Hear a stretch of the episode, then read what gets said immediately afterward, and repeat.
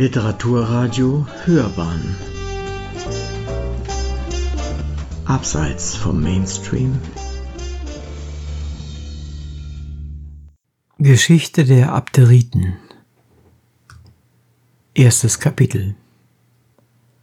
Vorläufige Nachrichten vom Ursprung der Stadt Abdera und dem Charakter ihrer Einwohner. Von Christoph Martin Wieland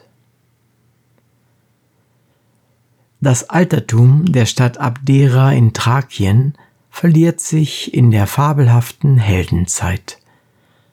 Auch kann es uns sehr gleichgültig sein, ob sie ihren Namen von Abdera, einer Schwester des berüchtigten Diomedes, Königs der bistonischen Thrakier, der ein so großer Liebhaber von Pferden war und deren so viel hielt, dass er und sein Land endlich von seinen Pferden aufgefressen wurde, oder von Abderus, einem Stallmeister dieses Königs, oder von einem anderen Abderus, der ein Liebling des Herkules gewesen sein soll, empfangen habe. Abdera war, einige Jahrhunderte nach ihrer ersten Gründung, vor Alter wieder zusammengefallen. Als Timesius von Klazomene um die Zeit der 31. Olympiade unternahm, sie wieder aufzubauen. Die wilden Thrakier, welche keine Städte in ihrer Nachbarschaft aufkommen lassen wollten, ließen ihm nicht Zeit, die Früchte seiner Arbeit zu genießen. Sie trieben ihn wieder fort, und Abdera blieb unbewohnt und unvollendet bis ungefähr um das Ende der Olympiade 59 die Einwohner der ionischen Stadt Theos, weil sie keine Lust hatten, sich dem Eroberer Cyrus zu unterwerfen, zu Schiffe gingen, nach Thrakien segelten und, da sie in einer der fruchtbarsten Gegenden desselben, dieses Abdera, schon gebaut fanden, sich dessen als einer verlassenen und niemandem gehörigen Sache bemächtigten, auch sich darinnen gegen die thrakischen Barbaren so gut behaupteten, dass sie und ihre Nachkommen von nun an Abderiten hießen und einen kleinen Freistaat ausmachten, der, wie die meisten griechischen Städte, ein zweideutig Mittelding von Demokratie und Aristokratie war und regiert wurde, wie kleine Republiken von jeher regiert worden sind. Wozu rufen unsere Leser diese nichtsbedeutende Deduktion des Ursprungs und der Schicksale des Städtchens Abdera in Thrakien? Was kümmert uns Abdera? Was liegt uns daran zu wissen oder auch nicht zu wissen, wann, wie, wo, warum und von wem und zu was Ende eine Stadt, welche längst nicht mehr in der Welt ist, erbaut worden sein mag? Geduld, günstige Leser. Geduld, bis wir, ehe ich weiter forterzähle, über unsere Bedingungen einig sind. Verhüte der Himmel, dass man euch zumuten sollte, die Abderiten zu lesen, wenn ihr gerade etwas Nötigeres zu tun oder was Besseres zu lesen habt. Ich muss auf eine Predigt studieren. Ich habe Kranke besucht. Ich habe ein Gutachten, einen Bescheid, eine Läuterung, einen untertänigsten Bericht zu machen. Ich muss rezensieren. Mir fehlen noch 16 Bogen an den vier Alphabeten, die ich meinem Verleger binnen acht Tagen liefern muss. Ich habe einen Joch Ochsen gekauft. Ich habe ein Weib genommen.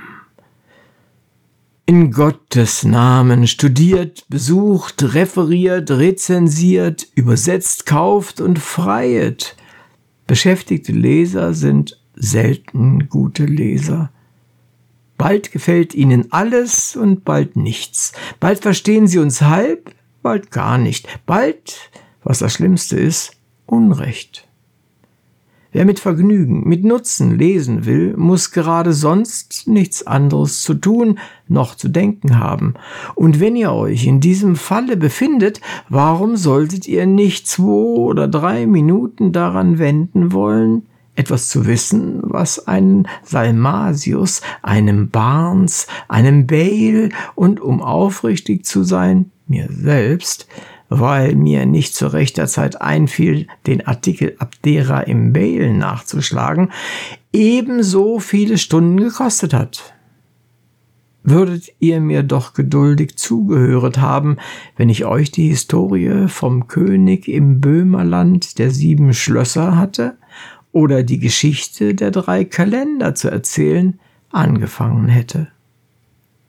Die Abderiten also hätten, demzufolge, was bereits von ihnen gemeldet worden ist, ein so feines, lebhaftes, witziges und kluges Völkchen sein sollen, als jemals unter der Sonne gelebt hat. Und warum das? Diese Frage wird uns vermutlich nicht von den Gelehrten unter unseren Lesern gemacht, aber wer wollte auch Bücher schreiben, wenn alle Leser so gelehrt wären als der Autor? Die Frage warum dies ist allemal eine sehr vernünftige Frage.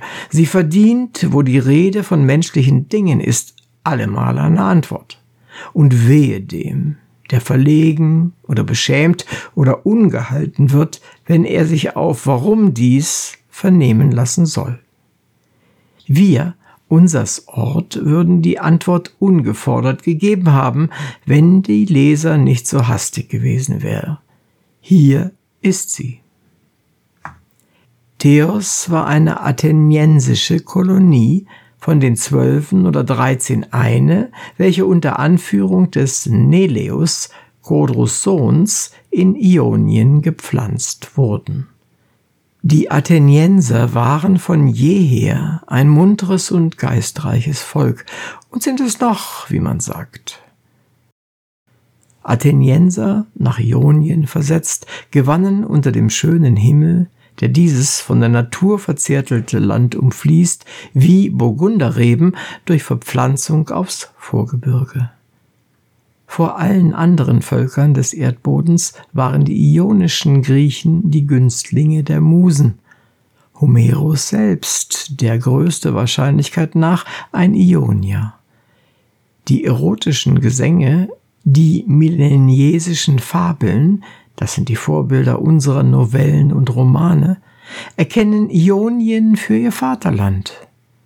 Der Horaz der Griechen, Aikeus, die glühende Sappho, Anakreon, der Sänger, Aspasia, die Lehrerin Apelles, der Maler, der Grazien waren aus Ionien.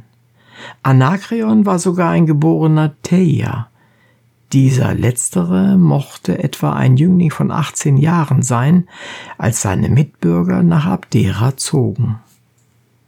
Er zog mit ihnen, und zum Beweise, dass er seine den Lieblingsgöttern geweihte Leier nicht zurückgelassen, sang er dort das Lied an ein thrakisches Mädchen, worin ein gewisser wilder thrakischer Ton mit der ionischen Grazie, die seinen Liedern eigen ist, auf eine ganz besondere Art absticht. Wer sollte nun nicht denken, die Theia, in ihrem ersten Ursprung Athenienser, so lange Zeit in Ionien einheimisch, Mitbürger eines Anakreons, sollten auch in Thrakien den Charakter eines geistreichen Volkes behauptet haben. Allein, was auch die Ursache davon gewesen sein mag, das Gegenteil ist außer Zweifel. Kaum wurden die Theia zu Abderiten, so schlugen sie aus der Art. Nicht, dass sie ihre vormalige Leibhaftigkeit ganz verloren und sich in Schöpse verwandelt hätten, wie Juvenal sie beschuldigte, ihre Lebhaftigkeit nahm nur eine wunderliche Wendung, und ihre Einbildung gewann einen so großen Vorsprung über ihre Vernunft, dass es dieser niemals wieder möglich war, sie einzuholen. Es mangelte den Abderiten nie an Einfällen, aber selten passten ihre Einfälle auf die Gelegenheit, wo sie angebracht wurden, oder kamen erst, wenn die Gelegenheit schon vorbei war. Sie sprachen viel, aber immer ohne sich einen Augenblick zu bedenken, was sie sagen wollten oder was sie sagen sollten. Die natürliche Folge hiervon war, dass sie selten den Mund auftaten, ohne etwas Albernes zu sagen. Zum Unglück erstreckte sich diese schlimme Gewohnheit auch auf ihre Handlungen. Denn gemeiniglich schlossen sie den Käfig erst, wenn der Vogel schon entflogen war. Dies zog ihnen den Vorwurf der Unbesonnenheit zu, aber die Erfahrung bewies, dass es ihnen nicht besser ging, wenn sie sich besannen. Machten sie, welches ziemlich oft begegnete, irgendeinen sehr dummen Streich, so kam es immer daher, weil sie es gar zu gut machen wollten, und wenn sie in den Angelegenheiten ihres gemeinen Wesens recht lange und ernstliche Beratschlagung hielten.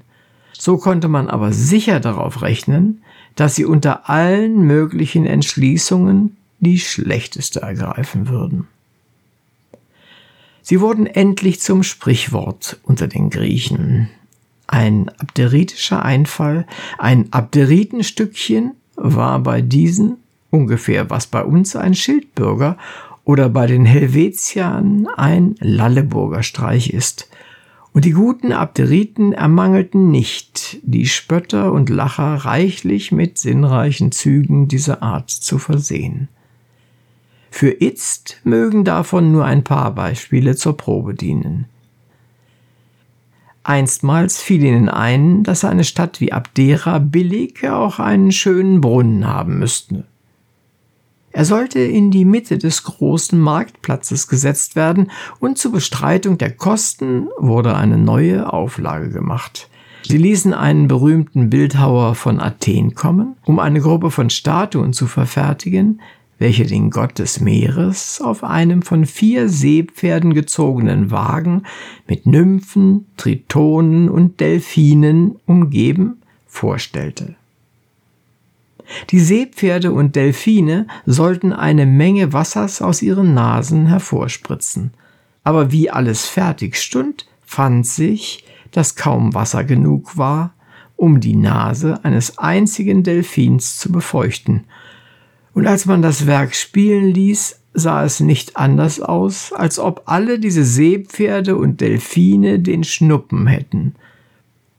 Um nicht ausgelacht zu werden, ließen sie also die ganze Gruppe in den Tempel des Neptunus bringen, und so oft man sie einem Fremden wies, bedauerte der Künstler sehr ernsthaft im Namen der löblichen Stadt Abdera, dass ein so herrliches Kunstwerk aus Kargheit der Natur unbrauchbar bleiben müsse. Ein andermal erhandelten sie eine sehr schöne Venus von Elfenbein, die man unter die Meisterstücke des Praxiteles zählte. Sie war ungefähr fünf Fuß hoch und sollte auf einen Altar der Liebesgöttin gestellt werden. Als sie angelangt war, geriet ganz Abdera in Entzückung über die Schönheit ihrer Venus. Denn die Abderiten gaben sich für feine Kenner und schwärmerische Liebhaber der Künste aus. Ach, sie ist zu schön, riefen sie einhellig, um auf einem niederen Platze zu stehen. Ein Meisterstück, das der Stadt so viel Ehre macht und so viel Geld gekostet hat, kann nicht zu hoch aufgestellt werden. Sie muss das Erste sein, was den Fremden beim Eintritt in Abdera in die Augen fällt. Diesem glücklichen Gedanken zufolge stellten sie das kleine, niedliche Bild auf einen Obelisk von 80 Fuß, und wiewohl es nun unmöglich war zu erkennen, ob es eine Venus oder eine Austernnymphe vorstellen sollte, so nötigten sie doch alle Fremden zu gestehen, dass man nichts Vollkommeneres sehen könne. Uns dünkt, diese Beispiele beweisen schon hinlänglich, dass man den Abderiten kein Unrecht tat, wenn man sie für warme Köpfe hielt. Aber wir zweifeln, ob sich ein Zug denken lässt, der ihren Charakter stärker zeichnen könnte als dieser dass sie, nach dem Zeugnis des Justinus, die Frösche rund um ihre Stadt dergestalt überhand nehmen ließen, dass sie selbst endlich genötigt wurden, ihren quäkenden Mitbürgern Platz zu machen. Und bis zum Austrag der Sache sich unter dem Schutze des Königs Kassander an einen dritten Ort zu begeben. Dies Unglück befiel die Abderiten nicht ungewarnt. Ein weiser Mann, der sich unter ihnen befand, sagte ihnen lange zuvor, dass es endlich mal so kommen würde.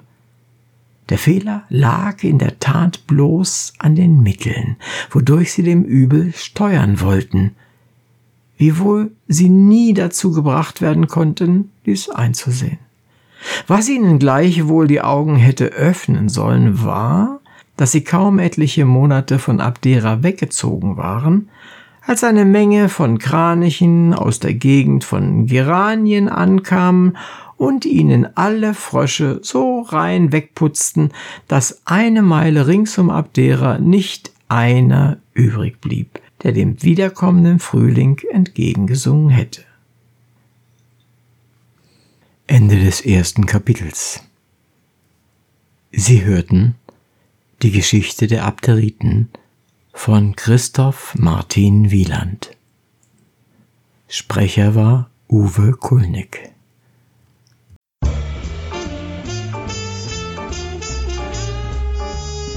Literaturradio Hörbahn Abseits vom Mainstream